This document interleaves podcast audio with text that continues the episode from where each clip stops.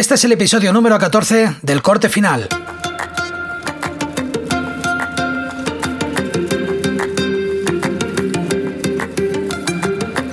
Bienvenidos a El Corte Final, un podcast en el que hablaremos de edición, herramientas de vídeo, cacharritos para el filmmaker y cualquier cosa que creamos interesante. Todo comentado por dos usuarios de Final Cut Pro 10. Yo soy Jordi Extremera y junto a mí tengo a Jesús Hernández. ¿Qué tal Jesús? Pues muy bien, aquí ya con menos calorcito, flipando un poco otra vez con la situación, cómo se está poniendo, pero bueno, Eh, yo de momento bien. Claro, el calorcito se va, pero viene otro, viene otro tipo de calorcito, ¿no? Que Sí, sí, sí. rebrotes, pero bueno, parece que no. mm, Lo que se oye por ahí es que mm, hay mucho rebrote, pero que no, no se dan casos. Eh, bueno, no, no, no me gusta entrar en este tema en el podcast, pero bueno, que por lo que parece que no, no se dan muchos casos de, de muertes, ¿no? Por, por COVID. Parece Bueno, como que el virus está perdiendo fuerza. Yo más que que- yo creo que más que perdiendo fuerza es que como ahora se hacen más test, pues bueno, parece que hay menos muertes en general, pero están otra vez subiendo, ¿eh? O sea, estos últimos días ha habido Vamos, últimamente está viendo otra vez unas cuantas, o sea que bueno, está la cosa a, a ver, a ver cómo avanza, a ver si con las últimas cosas que han hecho se consigue contener un poco, pero bueno. Sí, yo es algo que prefiero no, no hablar porque no es, no, este no es el podcast para hablar No, de esto y, y- y tampoco soy eh, Miguel Bosé eh, para, para, para dar mi opinión o, o lo que sea. Eh, nosotros creo que ya tenemos mucho, mucho de lo que hablar porque ya en el último podcast se nos quedaron muchísimas cosas en el, en el tintero, sobre todo eh, actualizaciones, de, actualizaciones de cámara que ya hubieron unas cuantas desde el último podcast, pero es que desde el último podcast hasta, hasta este ya han aparecido nuevas. Sí. Y parece que es un momento, una época de, de- de renovaciones de cámara, ¿no? Sí, sí, sí, han salido unas cuantas nuevas, de además, pues las marcas así más importantes que hacen cámaras sin espejo para, para vídeo, pues Sony, Canon y Panasonic han sacado nuevas camaritas y, bueno, camarazas más bien, en la mayoría de los casos, y hay cosillas bastante interesantes, la verdad. A ver, sí, bueno, y aquí ahora hablaremos de una cosa, de uno de los miedos que yo, que yo, que yo también tengo, y eso sobre los micro 4 tercios. Eh, también acaba de salir una actualización esta misma semana, hace, hace unos días, de la, de la de GoPro, eh, con la Giro 9, que a la vez se, ha, eh, se les adelantó los de Insta One R, eh, con una actualización también muy, muy gorda que hubo la semana, la semana pasada. Esto es muy interesante porque, porque por un lado, Insta One R yo creo que está como como demostrando, hablamos de la, bueno, de la, para que no, no lo sepa, supongo que ya lo sabréis hasta a estas alturas, es la cámara de acción esta modular, que se pueden quitar los módulos, y Insta es una, es una empresa, tanto Insta como DJI es una empresa que no dejan morir sus, sus aparatos. Eh, cuando sacan un aparato suelen ir lanzando actualizaciones mm, bastante continuas que añaden, añaden cosas específicas que, que no son por añadir, no, no, no, no son corrección de bug, ni vamos, es como que siguen, siempre están desarrollando por un lado hardware y por otro lado software, no dejan matar el producto. Cosa que sí que, por ejemplo, podemos ver con, con- con cámaras como GoPro, que a lo mejor reciben unas, una actualización, pero la vida, yo creo que GoPro lo tiene muy claro, la vida de sus cámaras son un año. Al año sacan otra cámara y te intentan hacer, te intentan hacer ver que esa cámara nueva que han sacado es, es la que necesitas y la anterior no, se te ha quedado, se te ha quedado vieja. Pero bueno, si quieres, eh, hablamos un poquito de las cámaras un poquito más grandes, luego ya pasamos a las, a las pequeñitas. Vale. Bueno, pues así, en los últimos tiempos, eh, la primera sí que salió, que salió yo creo hace ya un par de meses, o la verdad es que no me acuerdo cuándo, vamos, pero salió hace ya bastante tiempo, fue Canon que sacó las EOS R5 y R6, que bueno, pues la verdad es que por especificaciones, sí, salieron el 9 de julio, estoy viendo algo así. Por especificaciones pintaba la cosa muy muy bien, ¿vale? La R5 incluso podía llegar a grabar 8K a 30 frames por segundo, eh, o sea, vamos, mm, por prestaciones, digamos, y características tenía muy buena pinta. Y además parecía como que era el, el retorno de Canon, ¿no? De lo que siempre decíamos, como que Canon que como que había que quería se- separar su, su- sus dos líneas de cámara, ¿no? Si, si quieres hacer cine o vídeo más profesional, tienes las cámaras de, de cine. Y esto es, esto es foto y te voy a dar un poquito de vídeo. Entonces aquí parecía como, ¡pum!, como mazazo en la, en la mesa y decir, bueno, aquí estoy yo. Sí, la verdad es que sí, con las nuevas Canon estas, la, de la montura RF, si mal no recuerdo que se llama, que es, bueno, pues eh, las cámaras sin espejo decentes que ha sacado Canon, porque también tiene las de montura M, pero la verdad es que es un sistema que está bastante abandonado, sobre todo en cuanto a ópticas. O sea, no lanzan prácticamente ninguna óptica desde que salió ese sistema. Me parece que han sacado seis o siete ópticas y la mayoría son zooms. Hay un par de ópticas fijas o tres y poco más. Y bueno, pues esta, ya digo, tenía muy buena pinta, grabación incluso en RAW, 12 bits, en fin, cosas que parecían muy, muy, muy, vamos, que son muy buenas. Pero el problema es que ha habido, pues, eh, bueno, y hay unos problemas de calentamiento de la leche, que encima no se sabe muy bien si son realmente problemas de calentamiento es una limitación falsa que ha metido Canon. La cuestión es que, eh, bueno, pues al final para un uso profesional complican muchísimo el utilizar las cámaras porque eh, yo he leído incluso casos en los que si estás, por ejemplo, sacando fotos y tiras 100 fotos, pues de repente cuando vas a grabar vídeo te baja el tiempo. Luego sé que han sacado una actualización que mejoraba la cosa, pero vamos, la cuestión es que hay bastante cabreo en torno a eso porque, bueno, el Deos HD está haciendo, está escribiendo, yo creo que el guion para una telenovela sobre el tema, o sea, si te metes en su blog es, es una chaladura el Andrew Reid. Y es un tío un poco extremista, de todos modos, en cuanto a reacciones, siempre lo ha sido. La cuestión es que es eso, que bueno, pues una cámara yo creo que para casi todo el mundo decepcionante. Tiene muy buena calidad de imagen, eh, han sacado ópticas en el sistema RF bastante interesantes, pero pues al final es un poco, pues eso, ¿no? Lo de siempre con Canon, que, acaban siendo un poco decepcionantes. Son cámaras además bastante caras, porque la R5 el precio oficial son 4.600 euros y la R6 son 2800, ¿vale? No recuerdo muy bien las diferencias que hay entre la R5 y la R6. La R5 es la, buena, digamos. La R6 creo que no tiene 4K y alguna cosa más. Pero bueno, la cuestión es que mm, si lo que se va a hacer es vídeo principalmente, pues no son las mejores cámaras, la verdad. O sea, no de, de, todas las que han salido últimamente, yo diría que son incluso la peor opción por eso, por las, las limitaciones y sobre todo que son problemas imprevistos a los que te puedes enfrentar, porque al final si una cámara, sabes que, yo que sé, como las micro 4 tercios de Panasonic, por ejemplo, que sabes que tienes 30 minutos y se acabó, pues siempre puedes jugar con eso, ¿no? Pero en estos casos en los que entra en juego el sobrecalentamiento y además lo dicen de una, de una forma tan clara, pues te puedes ver de repente en medio de una grabación que no, que no puedes. Sí, si has comentado, has comentado lo de los 30 minutos de Panasonic, no sé si lo has dicho como, como ejemplo aleatorio, pero por ejemplo la, la GH5 no tiene, no tiene limitación, ¿eh? Sí, sí, bueno, la, y la GH4R que sacaron antes tampoco lo tenía. De hecho, a la GH4R incluso le pusieron un ventilador dentro, sí.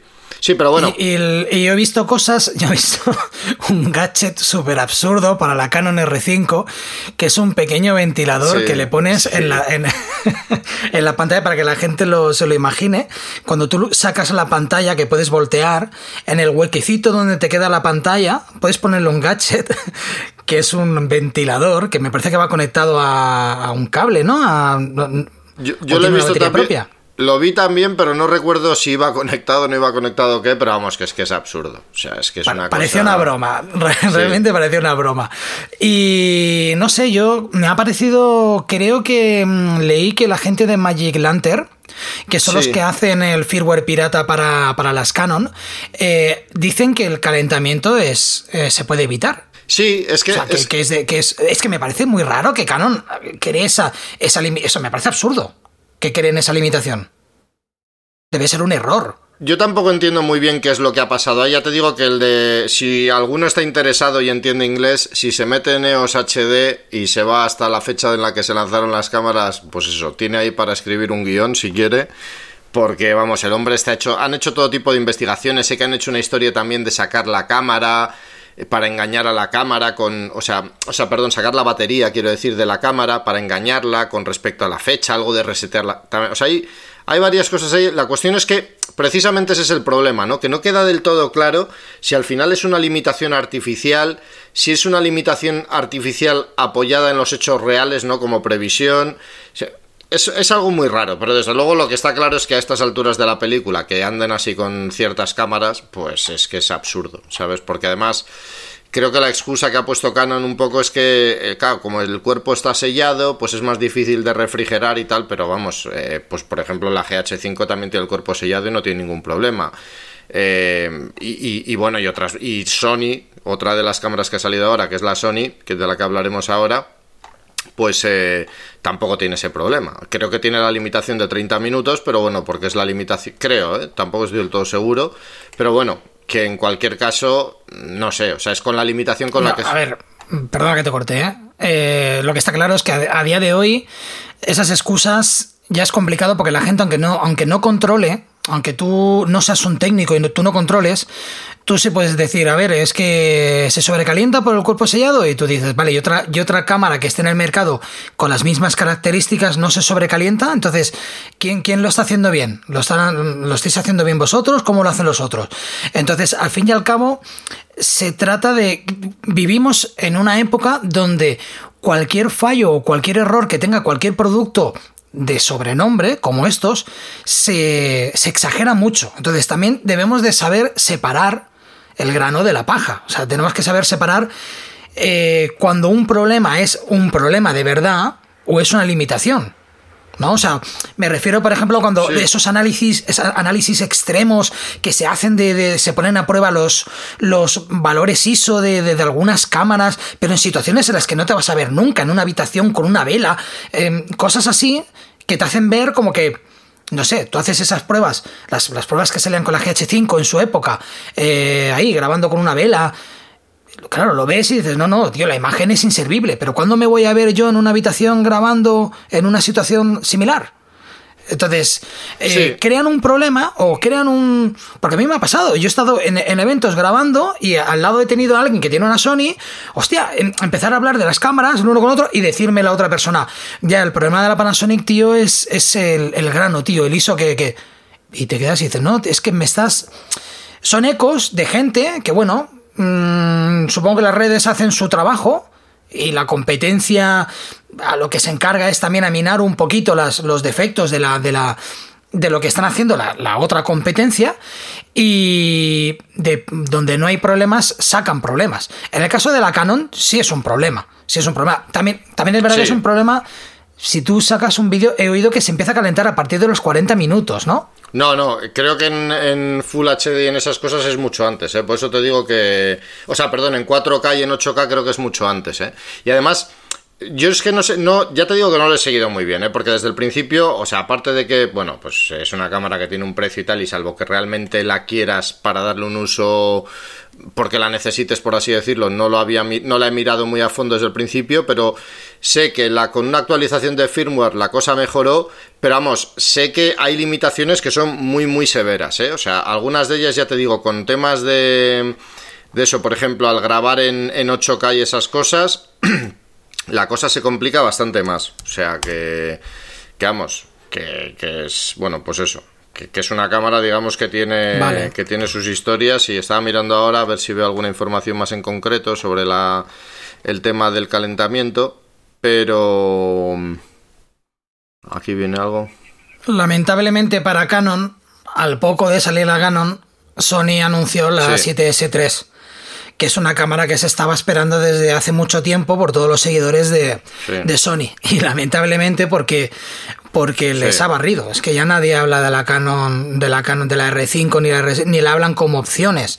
A lo mejor también le han hecho un favor a Canon, porque lo que estaban hablando no era bueno. Entonces. Sí la mejor, eso, pues eh, al salir la, so la, Sony, pues todos los ojos se centran ahora en, en, en, la nueva Sony. Sí, no, y la verdad es que Sony, pues en ese sentido sí ha hecho una cámara pensada para vídeo, pues que está bien. Básicamente retoma, es la 7S, la A7S3 retoma un poco lo que era la A7S2, o sea, un sensor de 12 megapíxeles en full frame, con lo cual, pues por ejemplo lo que hablábamos a nivel de ISOs, es una cámara de estas, pues Philip Bloom en su día lo dijo, ¿no? Que era una cámara que convertía la noche en día. Pues esta es igual, encima tiene sensor estabilizado, que era una de las cosas que más se pedían, y luego también otra cosa que se le iba ya pidiendo bastante tiempo a Sony, era que empezase a mejorar los códecs de vídeo, porque seguía en 8 bits y 25 imágenes por segundo en 4K y tal, y esta lo ha mejorado toda lo bestia. Eh, creo que son 120 frames por segundo en 4K, eh, a 12 bits, si mal no recuerdo, no, a 10 bits, perdón, se puede grabar a nivel interno en tarjeta.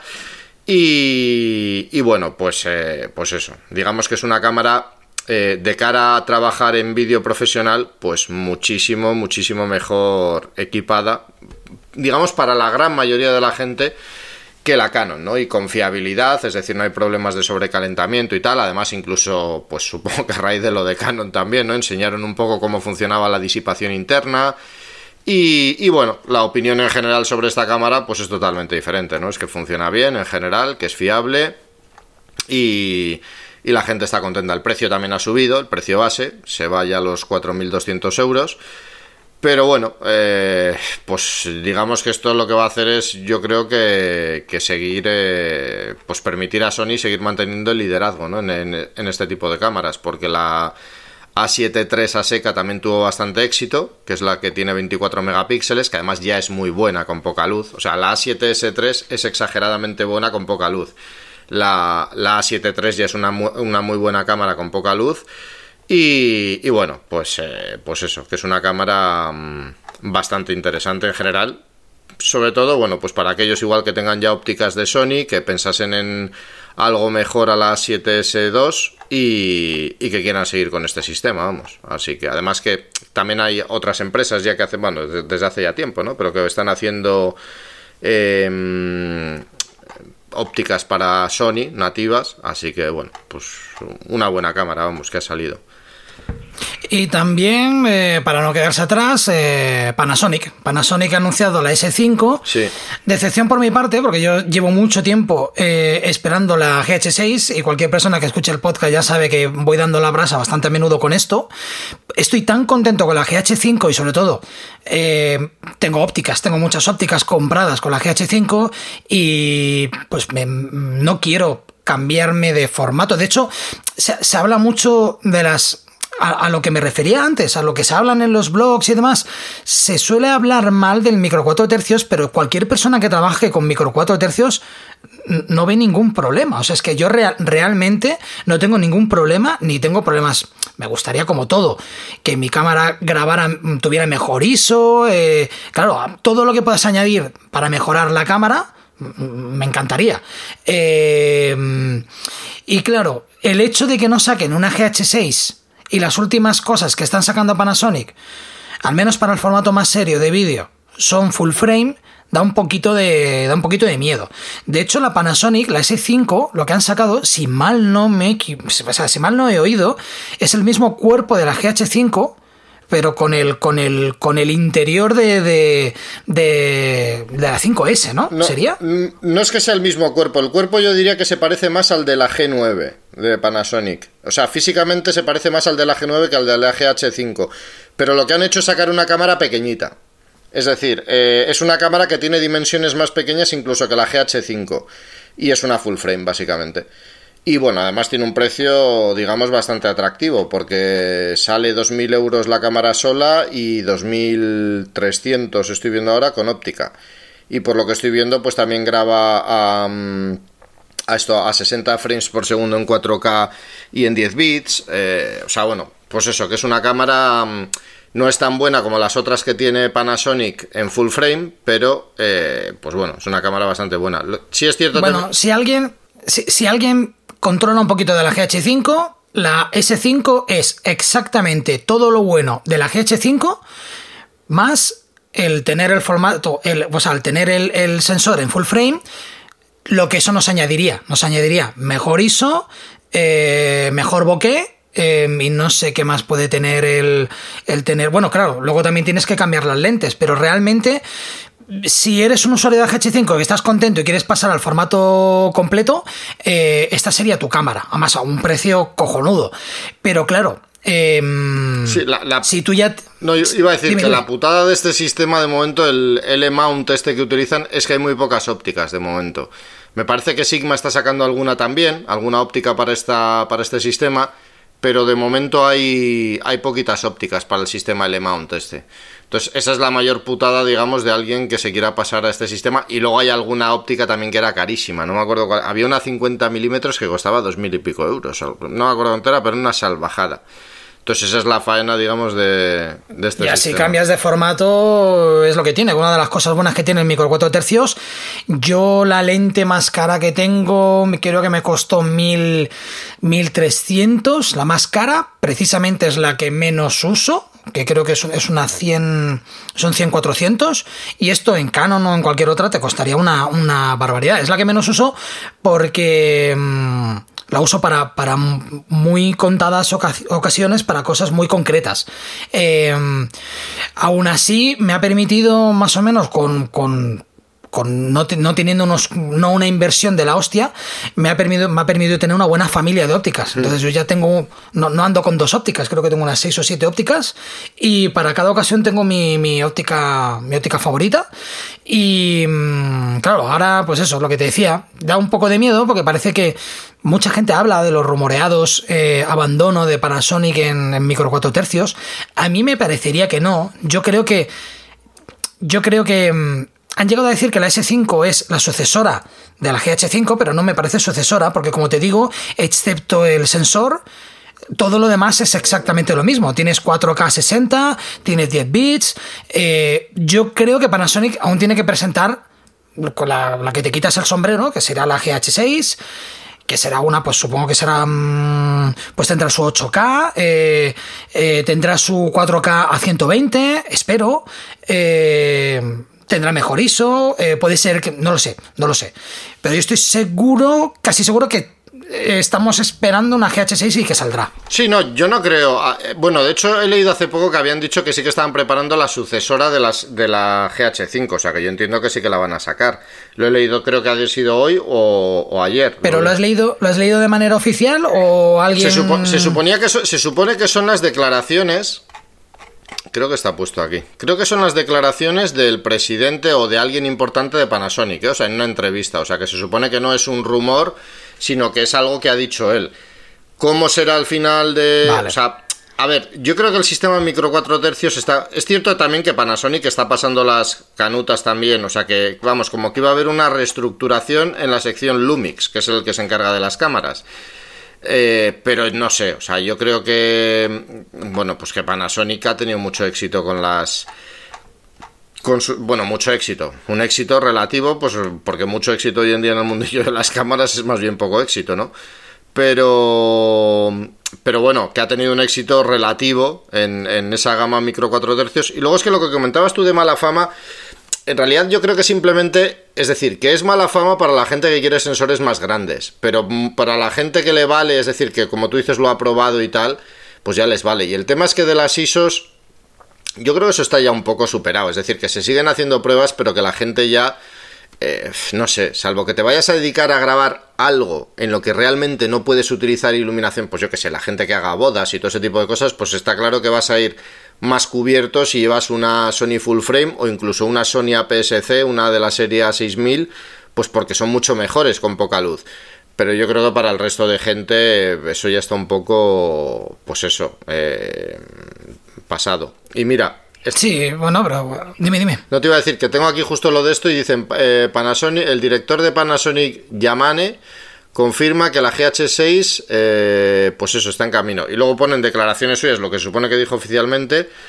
Eh, le debían de estar preguntando otra cosa y pone que están desarrollando el sucesor del modelo GH para creadores de vídeo, así que estad atentos a ello. O sea que bueno, yo entiendo que, que vamos, que no lo van a... No creo que dijeran esto, si realmente tiene intención. Pues, me, oye, en serio, me has, dado una alegría, ¿eh? porque yo cada vez empezaba a tener mis, mis dudas, veía que Panasonic iba sacando cosas y cada vez era full frame, entonces era como, bueno, eh, no nos dejéis en la, estacada ahora. Pero sí que es verdad que yo, yo creo que es un formato que a la larga, a ver, yo creo que el formato triunfar no ha triunfado. ¿Vale? Porque mm, yo creo que ha empezado muy fuerte, ya cada vez apenas salen ópticas para micro 4 tercios. Eh, mm, Pero es que está muy cubierto todo. ¿eh? O sea, hay que darse cuenta de una cosa, que es que al margen de que el formato haya podido tener mucho o poco éxito, porque claro, también hay que entender que se lo repartían con Olympus. Em, el tema es que si te das cuenta, eh, o sea, no sé cómo decirte, Tú, por ejemplo, comparas con el sistema, el M-Mount este de, Canon, ¿vale? Para las M6, M50 y todas estas cámaras. Y es que en Panasonic, pues yo que sé, tienes varios 25 milímetros, que es equivalente al 50 milímetros. Eh, Olympus tiene dos también 25 milímetros, que sería eso, el equivalente al 50 milímetros. No sé, por ejemplo, Panasonic sacó el, famoso 10-25, aquel f1.7 constante. Eh, está en el. O sea, hay muchas ópticas en realidad. Y de, y de, por ejemplo, 1260 también hay dos diferentes.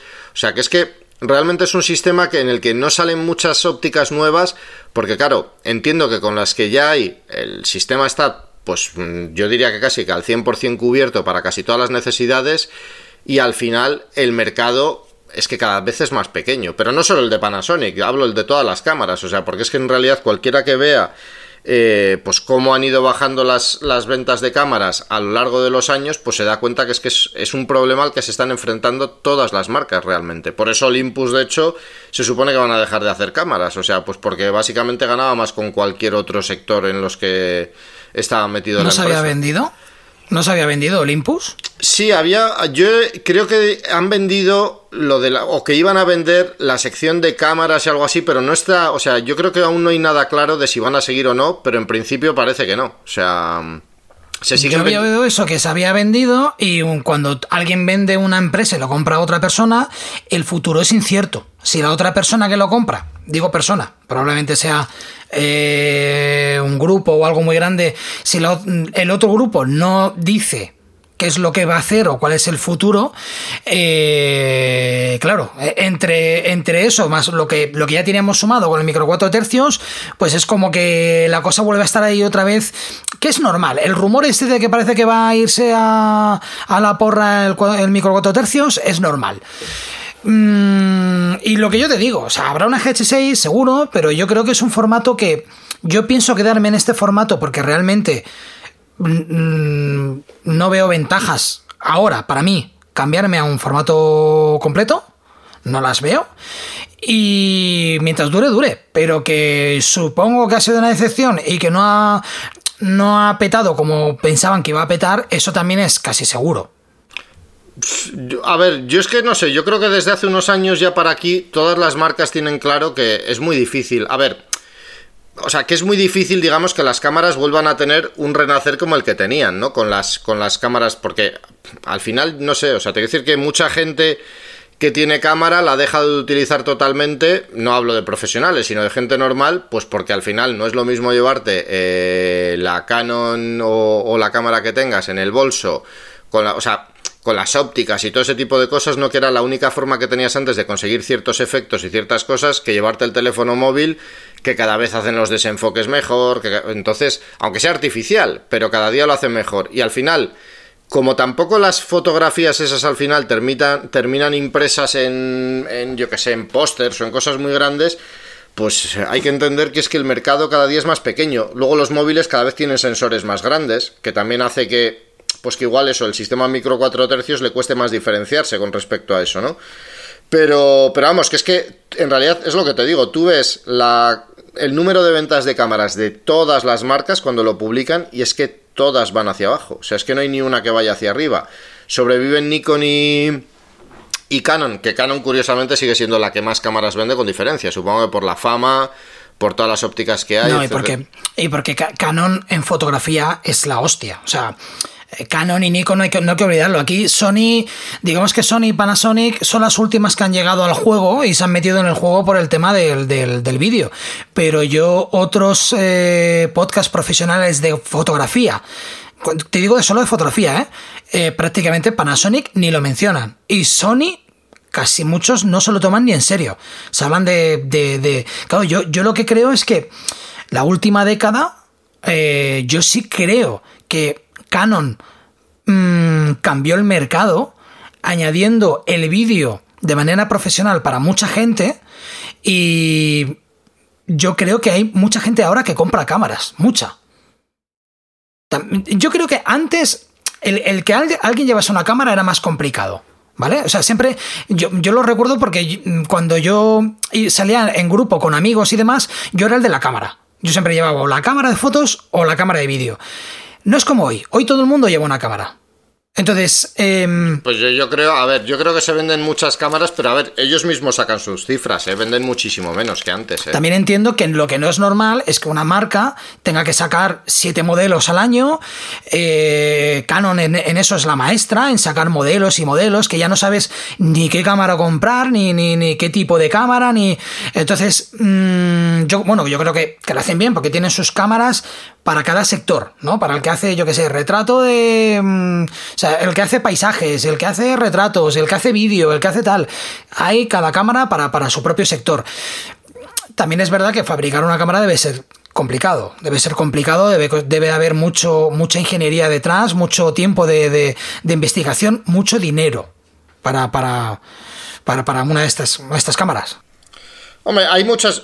En realidad, yo creo que no hay, a ver, no hay tanto dinero. O sea, sí que hay dinero, pero en realidad las cámaras, muchas, es decir, todas estas, por ejemplo, yo que sé, Canon estuvo con los mismos sensores un pilón de años, pero hablando así en plan vulgar, o sea, estuvieron con los mismos sensores, por ejemplo, en las APS-C, el famoso 18 megapíxeles S, pues igual estuvieron 4 o 5 años y todas las cámaras que sacaban, yo que sé, por ejemplo, yo me acuerdo de la serie esta, las de 550, de 600, de 600, o sea, es que eran todas un refrito del anterior.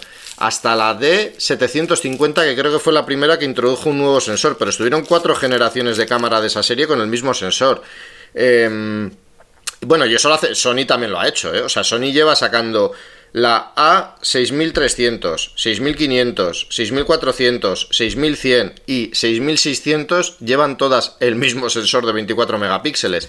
Van mejorando otras cosas, ¿entiendes? Pero por eso te digo que al final, no sé, o sea, yo es que creo sinceramente que, es decir, ese volumen de ventas de cámaras sí ha crecido mucho a lo mejor en, en ciertos sectores profesionales del vídeo, se ha popularizado y todo ese tipo de cosas, pero al mismo tiempo todo lo que era el mercado amateur, pues ha decaído muchísimo, ¿vale? Y yo creo que ahí también se vendía mucho. Y luego también hay que entender una cosa, y es que todas estas cámaras, em, más o menos, es decir, de ópticas intercambiables y tal, sí que se siguen vendiendo un poco, pero por ejemplo lo que es el mercado de las compactas, que para todas estas marcas era muy importante, ese sí que está totalmente, como quien dice, desaparecido. Es decir, casi nadie hoy en día se compra una cámara ya compacta de ninguna marca.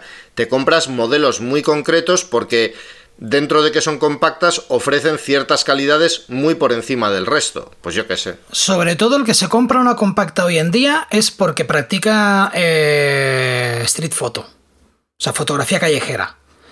Pero sí que es verdad que ya nadie lleva una camarita pequeña. Sí. Y, es, y ahí, ahí sí que te tengo que decir que es, es normal que, les, han, han levantado la, la, tostada, pero claramente los móviles. Los móviles hoy sacan unas fotos. O sea, el usuario que antes tenía una camarita de esas, con una tarjeta, lo que era también es un acumulador de imágenes, que es lo mismo que hace un móvil. Mucha de esa gente no imprimía esas fotos. Entonces acababas acumulando y acumulando y acumulando en el, ordenador exactamente lo que hoy puedes hacer y mucho mejor con un teléfono. Entonces, les han, eh, eso sí, pienso que es el sustituto, el sustituto real.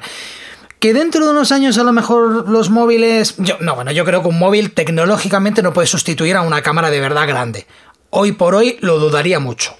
Eh, cuando sea mayor, cuando sea más mayor, porque ya soy, ya soy mayor, eh, cuando sea más mayor, eh, lo mismo me doy cuenta de que me equivocaba, pero también es una cuestión de, de, limitación física y real, no es una cuestión de tecnología solo. Yo de todos modos hablo, o sea, de, de que los móviles también están sustituyendo este tipo de cámaras, hablo sobre todo de gente eh, amateur que antes se gastaba una pasta en cámaras o así, porque antes siempre estaba el típico aficionado a las fotos, que yo que sé, que en su día a día era pues cualquier trabajo, ¿entiendes? Médico, abogado, cualquier cosa, ¿entiendes? Y luego cogía y se gastaba pues por hobbies iba comprando un montón, iban comprando cámaras, iban acumulando objetivos, etcétera, etcétera. ¿Qué es lo que pasa? Sí, y, tiraba fotos en manual. Sí, eso es. ¿Qué es lo que pasa? Que muchos de esos después, pues hoy en día, yo por ejemplo me pasa con los críos. Yo con los críos casi nunca saco la cámara. ¿Por qué? Pues porque al final es un follón. Vas con los dos niños, vas tal. Y como los móviles, es decir, antes, si querías una foto decente, tenías que llevar como mínimo una compacta.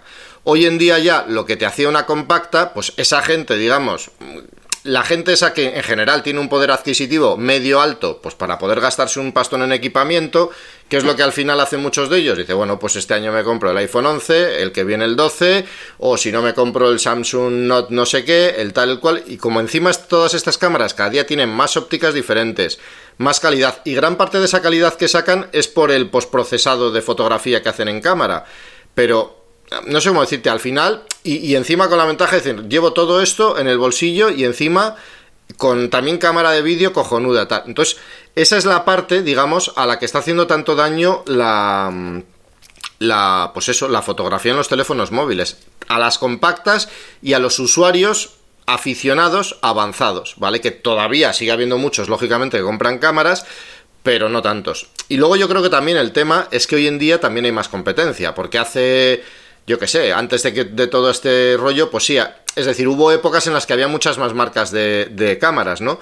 Pero cuando llegaron las cámaras digitales, em, en ópticas intercambiables, en reflex, pues estaban Canon y, y, está, y, y Nikon y en menor medida Olympus, que empezó con el sistema este 4 tercios, que era, o sea, el sensor era como el micro 4 tercios, pero tenía espejo, ¿vale? O sea, el sistema era como reflex. Sony también sacó alguna de ese tipo, pero Sony en aquella época era como, o sea, era realmente cuarta marca y muy a mucha distancia.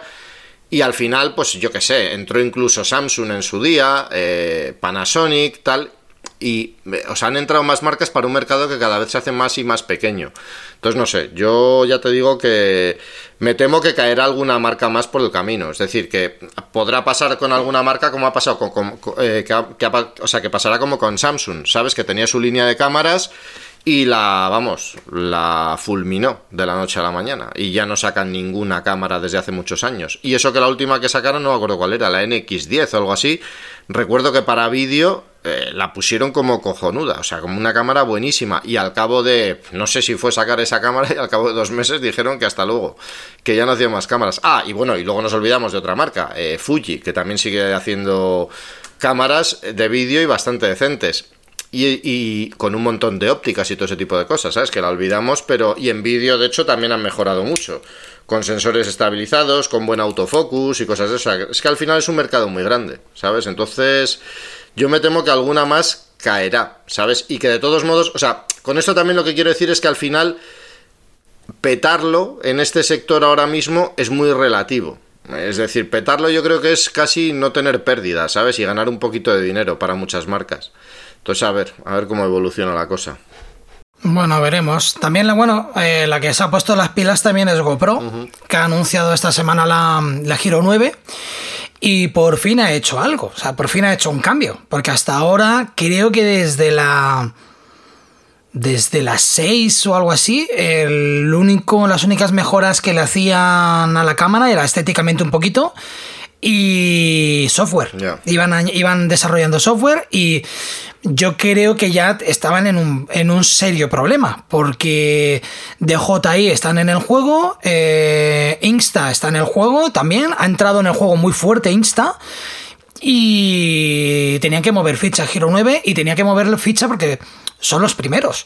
Son los primeros y, bueno, son los que más años de experiencia deben de tener y en teoría son los que mejores ideas deberían de tener. Aquí han cogido, con la Giro 9 y han cogido las mejores ideas de las otras cámaras y las han mezclado. Eh, no sé si has visto algo de la Giro 9. Sí, he estado viendo un poquillo. Cuando, la, cuando me comentaste tú que había salido, estuve viendo un poquito. Vi el precio también, que me pareció una pasada. Y vi un vídeo, creo que fue de demostración o algo así. Pero vamos, lo estuve viendo hace unos días, sí. Bueno, en los vídeos de demostración Em, a mí es que si tú te pones el vídeo de la Giro 5 será increíble. ¿Vale? Entonces ya van por la 9 y si te pones el 5 fliparás. Entonces a mí los vídeos de demostración eh, tampoco, tampoco es que me valgan de mucho. El precio no está tan mal, porque el precio es... El, precio tiene un truco. ¿Vale? Son 479, 480 euros sin suscripción a su... a su mm, a su plataforma. Ahora no recuerdo el nombre, pero tienen, un, tienen una, un modelo de esto de plataforma de la nube que no le, yo no le veo muy mucho sentido. Si tú eres un usuario de muchas cámaras, no tiene sentido. Si tú solo tienes una GoPro, eh, probablemente sí lo tenga.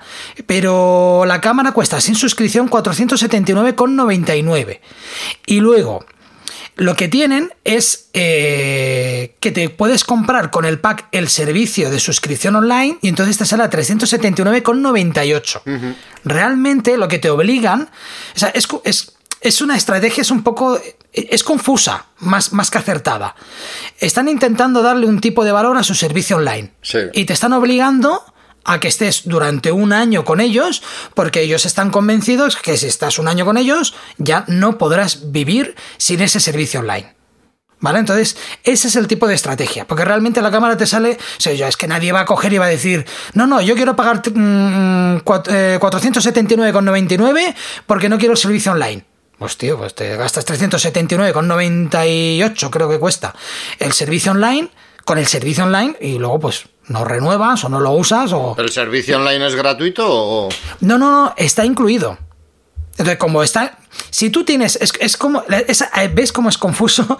Si tú tienes el servicio online, la cámara te sale por 379, pero te lo incluyen en el precio. Como te lo incluyen en el precio, tienes el servicio online. Ya, ya. O sea, realmente lo que te estoy diciendo es, tienes la cámara eh, más cara que si la compras con esto y te regalo algo más que te sale aún más barato. Pues tú no eres tonto, tú coges lo más barato. Y lo que quieren es, supongo, es mucha gente conectada al servicio online. Esto es como, a ver, como Apple TV.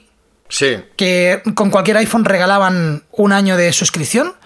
Em, solo que imagínate que eh, te dan la opción de comprarte el iPhone con suscripción o sin suscripción. Y que con suscripción gratuita te salga más barato que sin suscripción. Ya, ya, ya. Es muy lioso. De hecho, yo cuando lo vi la primera vez lo entendí, pero dije, no, es que esto no tiene lógica. Y tuve que leerlo en un par de sitios y decir, no, no, pues parece ser que, que, sí, que este es el, el sistema que han, que han, puesto y que bueno, que mucha gente, todo el mundo que se compra una Giro 9 se apuntará al servicio y si es tan estupendo, pues bueno, pues el año que viene supongo que habrán hecho ellos su balance y sabrá que habrá mucha gente que re, solo con que renueve un 15% o un 20% yo creo que ya ganan. Porque el servicio, yo creo que eso no lo estaba utilizando nadie. O sea, es un servicio que no aporta, no aporta mucho, pero bueno. Em, la Giro 9 cambia de aspecto físico. Desde hace, había, ya hacía muchos modelos que no cambiaban.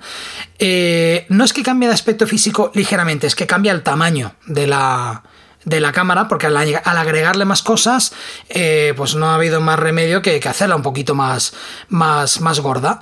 Eh, como el anclaje es el mismo, se supone que la mayoría de gadgets eh, te van a servir, excepto las, las carcasas y demás, todo demás te debería de, servir. también han hecho más grande la pantalla trasera y han incluido una pantalla delantera. Ya, sí. ¿Vale? No es, no es táctil, eh, ¿Qué tiene de malo la pantalla delantera? Que esto no lo ha comentado, no lo ha comentado mucha gente. Y es que solo tiene 5 frames. O sea, solo ves a 5 frames. Hostia. Eh, eh, claro. Yo prefiero. No es el problema que salió con la DJI. La DJI lo que tenía era un lag. Que yo luego no. Por lo que he leído lo han corregido, casi en su totalidad. Vale, es lo que te iba a decir ahora. No estoy seguro de si lo habían corregido. Eh, pero era el problema que tenía. Este el problema que tiene es 5 frames. Y hay usuarios que aseguran que eso son 3 frames. Ya. O sea, que es, que es aún más lento. Realmente la pantalla delantera te vale para reencuadrar. Y si estás haciendo, si estás bloqueando, pues simplemente para saber que estás en el medio de la, de la imagen, que sale en cuadro y que no. Y supongo que acostumbrarte. Pero que a mí. Mm, no sé no sé, eh, es algo que no habla nadie, ¿eh? No comenta nadie y bueno, es algo que puede, puede darte pues una decepción cuando te la cuando la cuando la tengas. El sensor, por lo que he oído, es, eh, tiene el mismo sensor de tamaño, pero eh, sí han aumentado la calidad. El sensor es de 23,6 megapíxeles. Sí. Y eso sí que, bueno, eso conlleva que, que ahora pueden grabar a 5K. Se graba a 5K, 30 frames, no tenemos 60.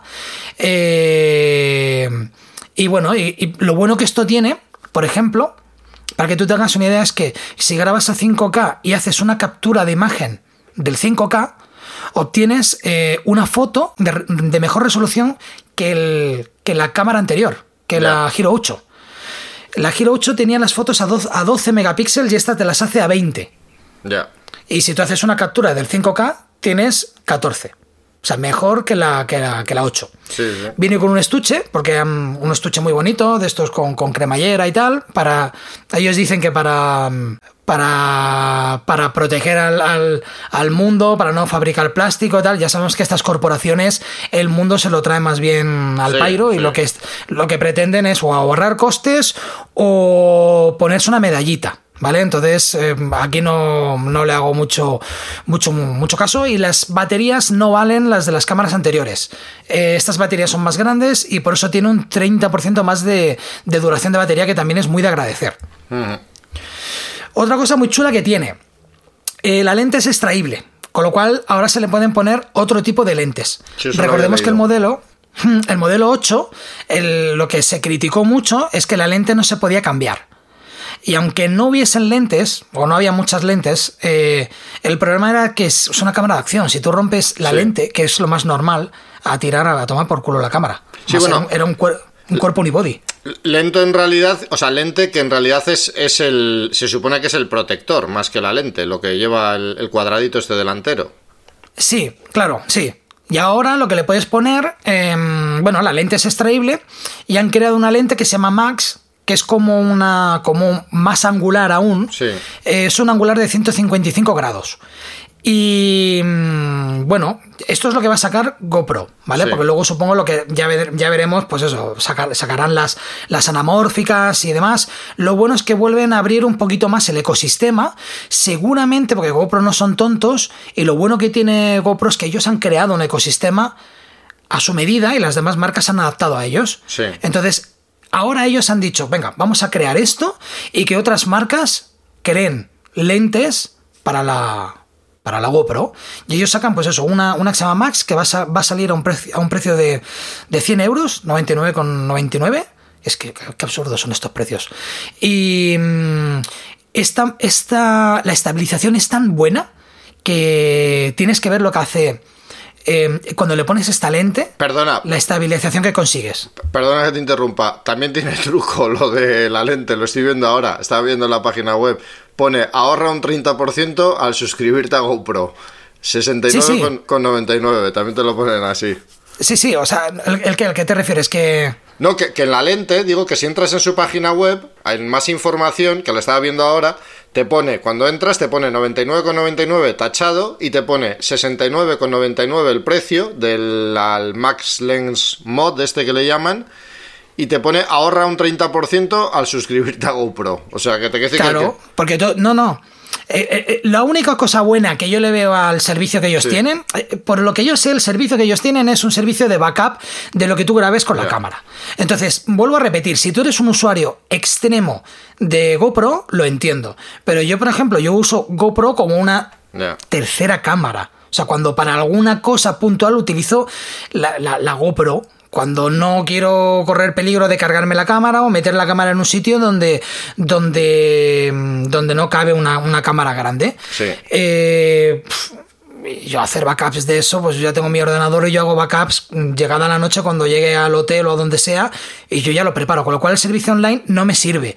El 30% de descuento, eso está bien, pero también GoPro lo hace con lo hace con vistas. Es que los ellos sacan un trípode que te lo venden a 80 pavos, que es un cacho de plástico, que lo que tiene es una buena idea, el trípode, ¿vale? Mm, por lo que sea tiene una buena idea, y es que a los, al mes tienes una imitación china exactamente igual por 15 euros. Ya, ya, o sea, con, diferencias de precio brutales. O sea, no te hablo de 10, 10 euros. Claro, el chino te lo vende al precio que cuesta el trípode. Pues eso, 15 euros, un cacho de plástico. Sí. Y esto lo están haciendo, pues bueno, mira, porque así, si tienes tu 30%, vas a comprarme los gadgets a mí y no los de imitación. Sí, porque es que... También se decir que...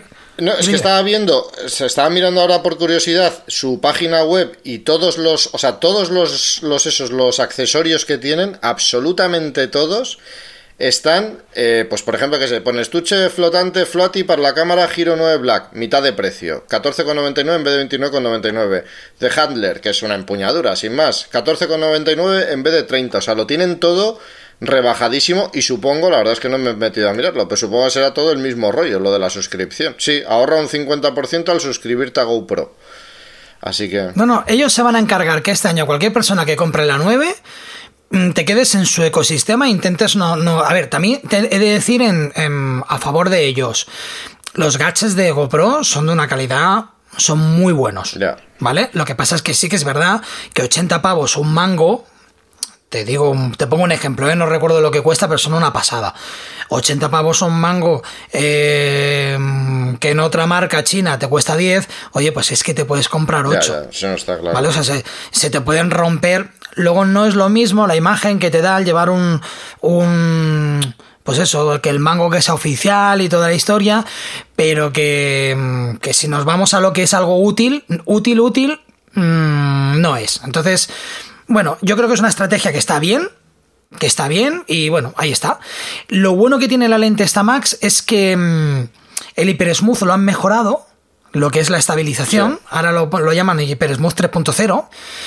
El 8 era muy bueno, con lo cual en el 9 no se ve una diferencia muy bestia. Lo que sí que ahora te alinea el horizonte, pero una cosa bárbara. O sea, eh, el horizonte te lo pone, es que un gimbal eh, para aquí no te hace falta para nada.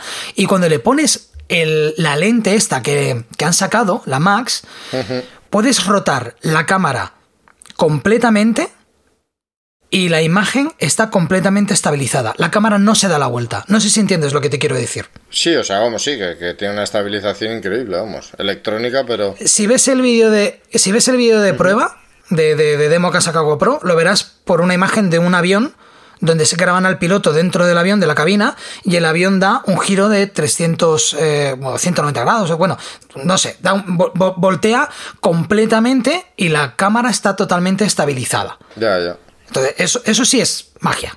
Y lo bueno es que el Hyper Smooth funciona en todos los formatos. Ya no tiene limitaciones. Ya no era en 4K a 60 no. Y tal. Ahora uh -huh. sí. Y luego, pues nada, las pruebas. Las pruebas con, con ISO y demás. Yo me lo puedo comparar con la. Con la One R. Con el sensor de una pulgada. Y ahí, pues, eh, bueno, la One R gana, gana en, en, situaciones de poca, de poca luz, pero es que ninguna de las dos vale. O sea, un sensor de una pulgada, yeah. por mucha mejor, mm, recoge más luz, pero la imagen, al fin y al cabo, luego vuelve a ser también inservible. Yeah. ¿Vale? Tienen algunas cositas que están muy bien. Me ha encantado lo de la grabación programada.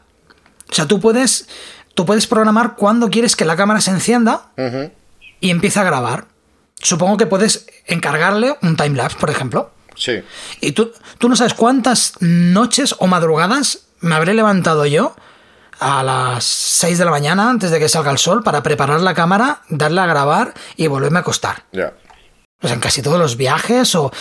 Y es una cámara que va muy bien para eso, para colocarla ahí en cualquier lado y sacar un, un timelapse. Entonces aquí ahora puedes dejar todo programado. Eh, obviamente, como todas las cámaras, ya se puede utilizar como webcam. Sí. Eh, y con posibilidad de utilizar el Hyper Smooth, la estabilización, como webcam. Y eso, tienes una webcam de 1080 de una calidad brutal. Muy buena. Y luego nada, pues no sé qué más comentar. El, han sacado una cosa que se llama Hindsight, eh, que es graban, realmente lo que hace es...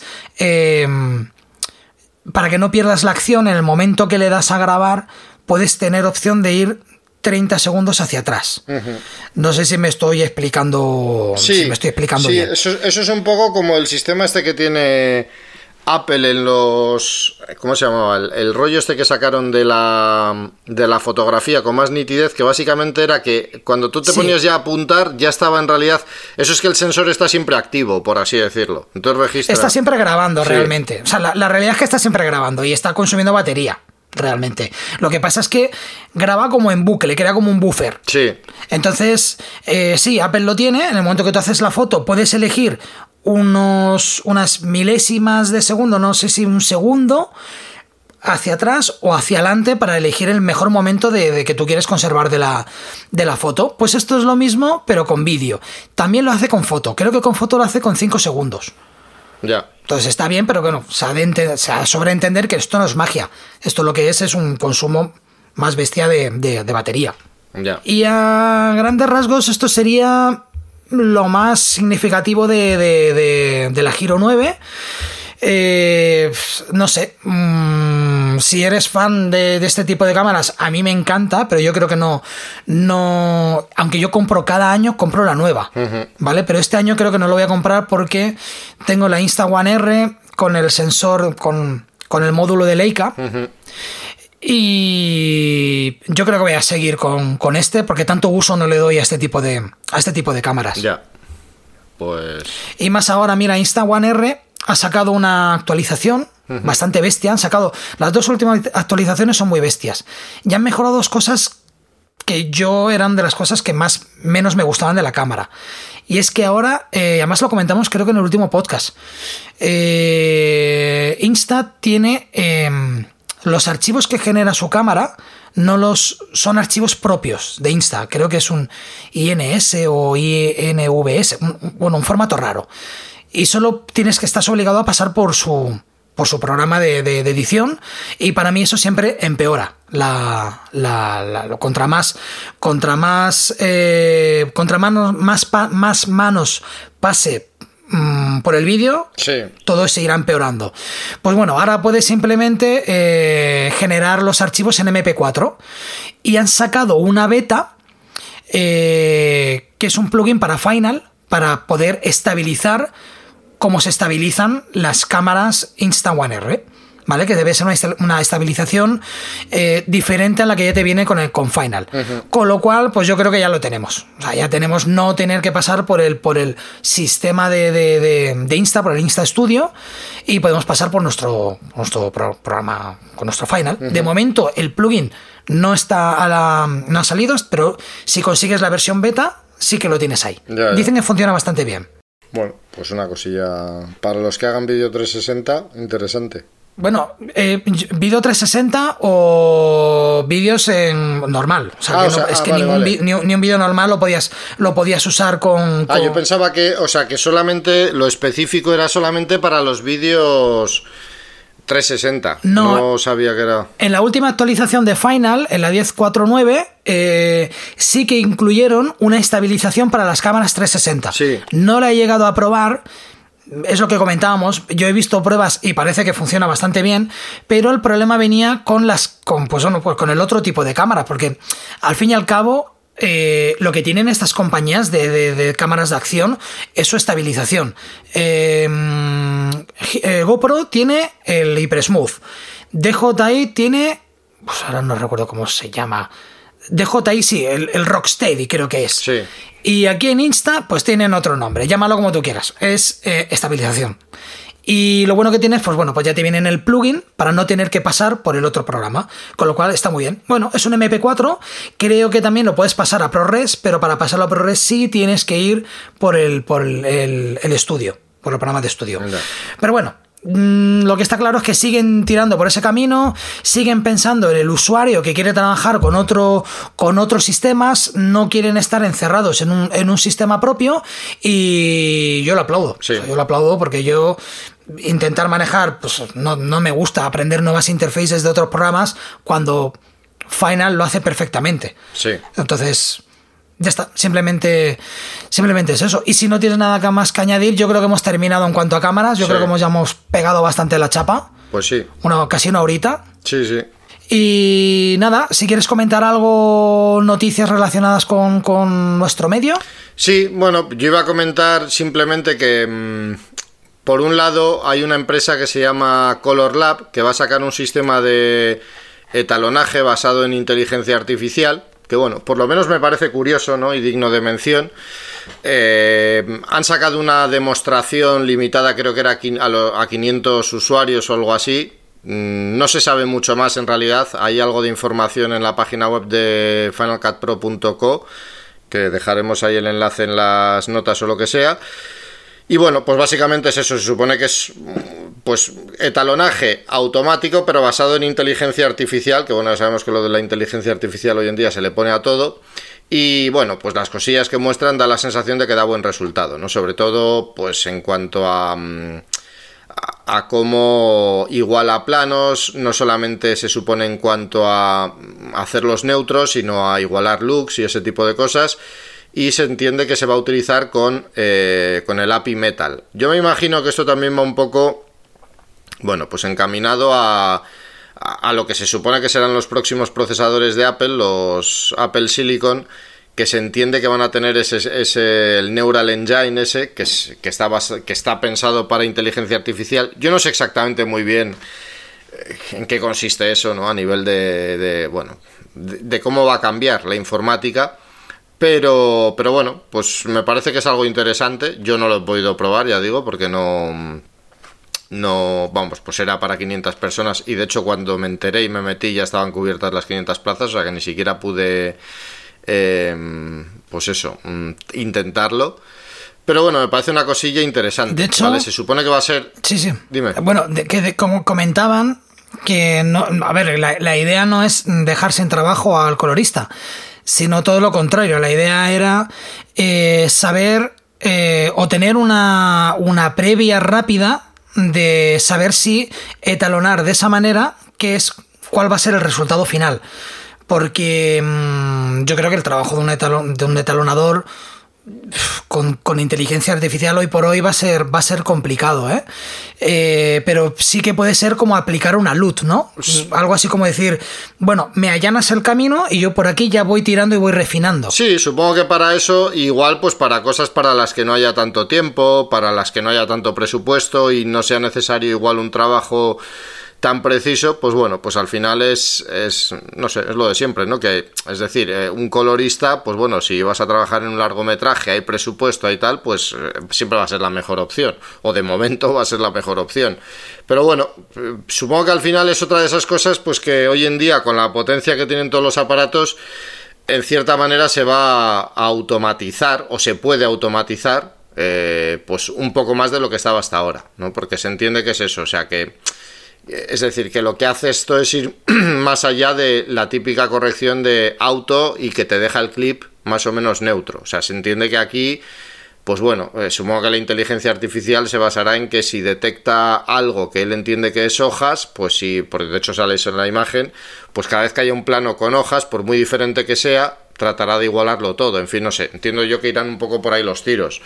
¿Cómo funcionará luego? Incluso que, que, a lo mejor incluso aprenda de ti. Sí. Sino que tú cojas un plano y diga, mira, pues las hojas verdes las voy a poner rojas. Eh, los ojos de este señor de marrón se los voy a poner azules y que él aprenda y que te iguale el resto de planos. Por eso te decía que a lo mejor puede servir para saber si un etalonador, un etalonador va bien por ese camino, si realmente es el look que le quieren dar y se pueden ahorrar horas. Sí, sí, sí, no, también. Sí, a eso me refiero, que al final podrá servir para eso. De hecho, ellos lo dicen también eso, que no quieren reemplazar el trabajo. Supongo que servirá para eso. Y lo que digo igual, para trabajos en los que no había tanto tiempo para, o tanto presupuesto para el etalonaje y tanto tiempo por lo tanto, pues será una forma a lo mejor de poder llevarlos un poquito más allá sin necesidad de invertir tantas horas. Pues porque al final si el si eso, si lo que tú decías, este programa es capaz de hacerte una especie de pretalonaje mm, pues bastante avanzado que luego solamente, que solamente tienes que retocar después, pues quieras que no te hará ahorrar horas. No sé exactamente, digo, cómo funcionará, si a lo mejor es capaz de crear máscaras de forma automática, etcétera, etcétera. O sea, no sé muy bien cómo irá, pero bueno, se entiende que es eso y, y bueno, que parece, pues parece algo interesante, por lo menos. ¿Y esto? ¿Esto luego qué, qué es? ¿Una tecnología que luego la venden...? ¿O, va, a ser un plugin? ¿Va a ser un programa...? Yo, yo por lo que he leído es un, es un programa en el que se podrán meter, eh, esto me llaman eh, XMLs y cosas por el estilo. Y luego me imagino pues que tendrá la posibilidad de exportar, no sé si, supongo que podrás exportar tanto los clips acabados como a lo mejor, que sería lo ideal, exportar otro XML para el programa en el que tú trabajes y que toda esa corrección que te ha hecho él te la traduzca a, mm, pues, a efectos de corrección de color en ese programa, pues yo que sé, si trabajas en DaVinci Resolve, que lo que él te haya hecho se pueda convertir en nodos, en Final Cut Pro o Premiere o cualquiera de estos, en distintas capas de corrección de color o lo que sea. Eh, entiendo que va a ser así, o sea que tendrá los dos, los dos sistemas. Lo que pasa ya digo que tampoco hay... Mm, es decir, yo no he leído más de lo que viene en la página web esta de finalcutpro.co y no pues eso, no, tampoco dan muchísima precisión sobre cómo va a funcionar y todo ese tipo de cosas. Pero bueno, por lo menos parece interesante y digno de mención, ¿no? Porque se entiende que es el primer sistema de este tipo que sale. Así que habrá que ver cómo... Está claro que ahora lo de la inteligencia artificial lo van a introducir en todos los sitios y bueno, mientras no se nos acabe mm, el trabajo, pues nada, genial. Por mí genial. Cualquier cosa que sea facilitar el trabajo, pero bueno, luego, luego venimos a, todo. Eh, luego los, los no ganas tiempo con esto, porque lo que consigues con esto es que los tiempos se recorten, probablemente. Con lo cual, no, creo que nunca llegue el momento, eh, la semana que, que, tú digas mm, que tengas trabajos por entregar y que estés bien de tiempo. No, pues voy, voy genial. Tengo el, el, deadline, yo creo que siempre un editor, un, videógrafo, eh, yo creo que siempre tenemos los deadlines demasiado apurados. Sí, a ver, yo creo que esto al final es eso, es para ganar tiempo, pero bueno, que es igual, o sea, está claro, si saben que la corrección de color en vez de llevarte 30 horas te va a llevar 10 gracias a un sistema de estos, pues se ajustarán todos los los timings, eso, para que vayas, podrás ir un poco más sobrado o no, dependerá de, de varios factores, pero vamos, que la idea no es yo creo que te sobre más tiempo para poder salir a pasear o cualquier cosa de esa, sino bueno, pues... Que con el COVID no se puede pasear mucho ya. Ya, bueno, yo aquí en esta zona todavía sí puedo, pero sí hay zonas donde desde luego no, no conviene, desde luego. Y nada, pues eh, creo que han salido más cositas, ¿no? Cuéntame, cuéntame más. Pues, eh, a ver, ahora que Apple va a sacar va a salir, va a sacar sus propios procesadores Apple Silicon, pues después de muchos años, Intel ha vuelto a sacar procesadores realmente interesantes, que son la onceava generación. De momento creo que están solo para portátiles, los Tiger Lake.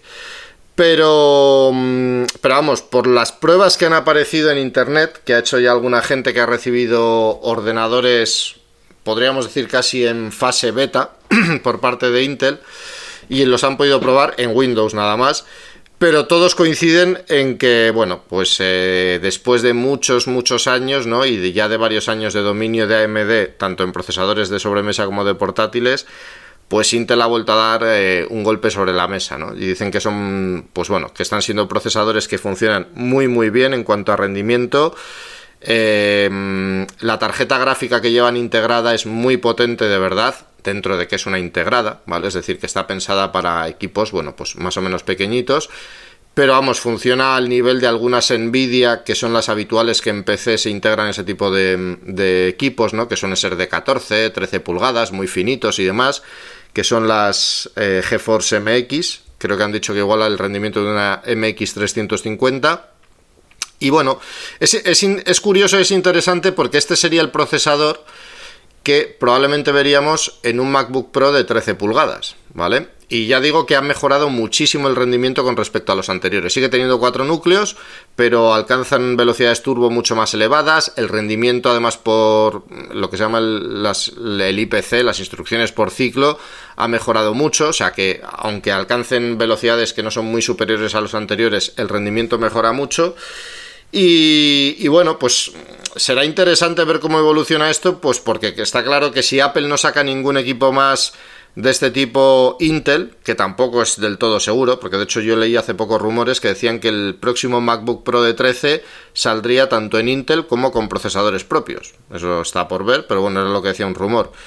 Lo que quiero decir con esto es que si Apple saca sus propios procesadores para los MacBook Pro de 13, supongo que comparará el rendimiento con los Intel que equipaban los MacBook Pro anteriores. Pero claro, hay que tener en cuenta que este procesador ya habrá salido entre medias, o sea, ya estará disponible y habrá que ver si de alguna forma, aunque sea, pues yo que sé, a través del famoso Geekbench, se puede comparar ¿no? lo que sacan en Windows y lo que sacan estos procesadores de Apple.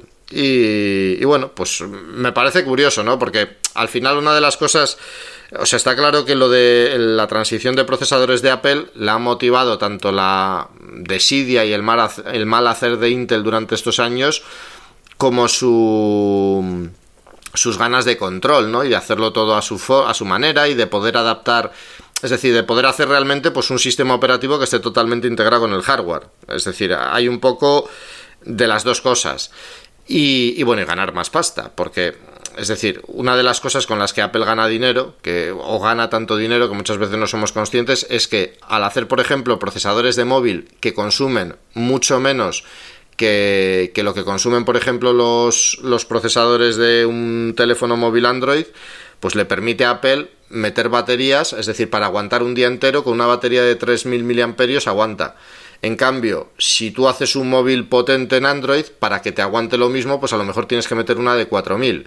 Claro, eso lo multiplicas por 100 mm, millones de o 50 millones de teléfonos vendidos y es un ahorro considerable. Y ahí es donde Apple también eh, obtiene muchos más beneficios, ¿no? Eso y que evidentemente sus teléfonos no son baratos.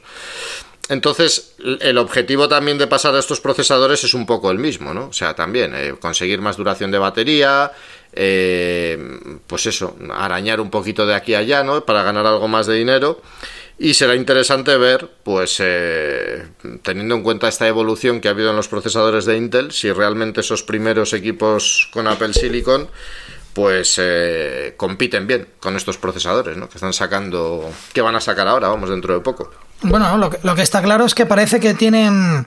A ver, si tú eres líder del mercado, eh, no tienes por qué pegar un golpe en la mesa con cada actualización. Si, si nadie te quita, si nadie te baja de tu trono, a ver, un, un rey va a luchar solo cuando, cuando, cuando se siente amenazado en su terreno. ¿Pero a quién te refieres? ¿A Intel o a...? Intel. Sí, sí, bueno, lo que pasa que Intel en realidad ya es que estaba siendo más que amenazado, o sea por ejemplo, sus procesadores de portátil, ¿vale? Todos hemos oído todos los últimos años los problemas que ha habido con los MacBook Pro de calentamiento y tal.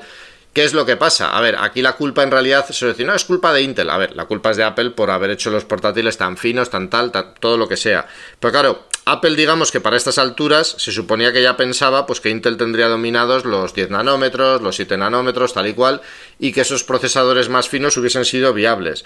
¿Qué es lo que pasa? Que realmente eh, no en el mundo Mac, pero sí en el mundo PC, eh, pues AMD le ha pasado totalmente por delante. O sea, han empezado a salir una generación de portátiles PCs con procesadores de, de, AMD de 6 núcleos, de 8 núcleos y demás, que se calientan mucho menos que los procesadores de Intel, aguantan mejor la batería, el rendimiento es excelente, etcétera, etcétera. Entonces, por eso digo que sí que realmente ya llevan tiempo viendo muy amenazado su trono. Y en sobremesas, por ejemplo, eh, o sea, lo que es en equipos de sobremesa, sobre todo la gente que se monta ellos los ordenadores, AMD lleva ya, pues yo diría que un par de años vendiendo muchos más procesadores que Intel. Entonces, vamos, que estaban realmente amenazados. Y claro, perder un cliente como Apple es, es un golpe no solo a nivel de monetario, que a lo mejor es casi lo que menos, pero sí a nivel de prestigio, ¿sabes? Entonces, bueno, pues me imagino que... Han tenido que sacar todo, han tenido que sacar la artillería. Sí, y la, y, la, y la empezarán a sacar, y de hecho yo no dudo, porque bueno, ahora todo el mundo, ah, Intel es una mierda, no sé qué, tal, porque pasa un poco con Intel, pasa un poco como con, Apple, ¿no? En, en, en, algunas cosas, y es que pues mucha gente les tiene manía, pues porque bueno, pues sí es verdad que han hecho cosas un poco sucias en el pasado, ¿no? Han lanzado, han mejorado el rendimiento con cuentagotas, se han dormido en los laureles, etcétera, etcétera, pero lo que está claro es que Intel como empresa, pues sigue siendo una empresa, vamos, muy, muy, muy, muy potente. Entonces, pues me imagino que ya les habrá tocado volver a ponerse las pilas. No es de hecho tampoco la primera vez que AMD pasa por delante de Intel. Ya hubo una época en el 2006, 2007, algo así, en la época de los Pentium 4 de Intel, que fue un procesador muy malo y AMD sacó los Athlon 64 o algo así y estuvieron muy por delante de ellos.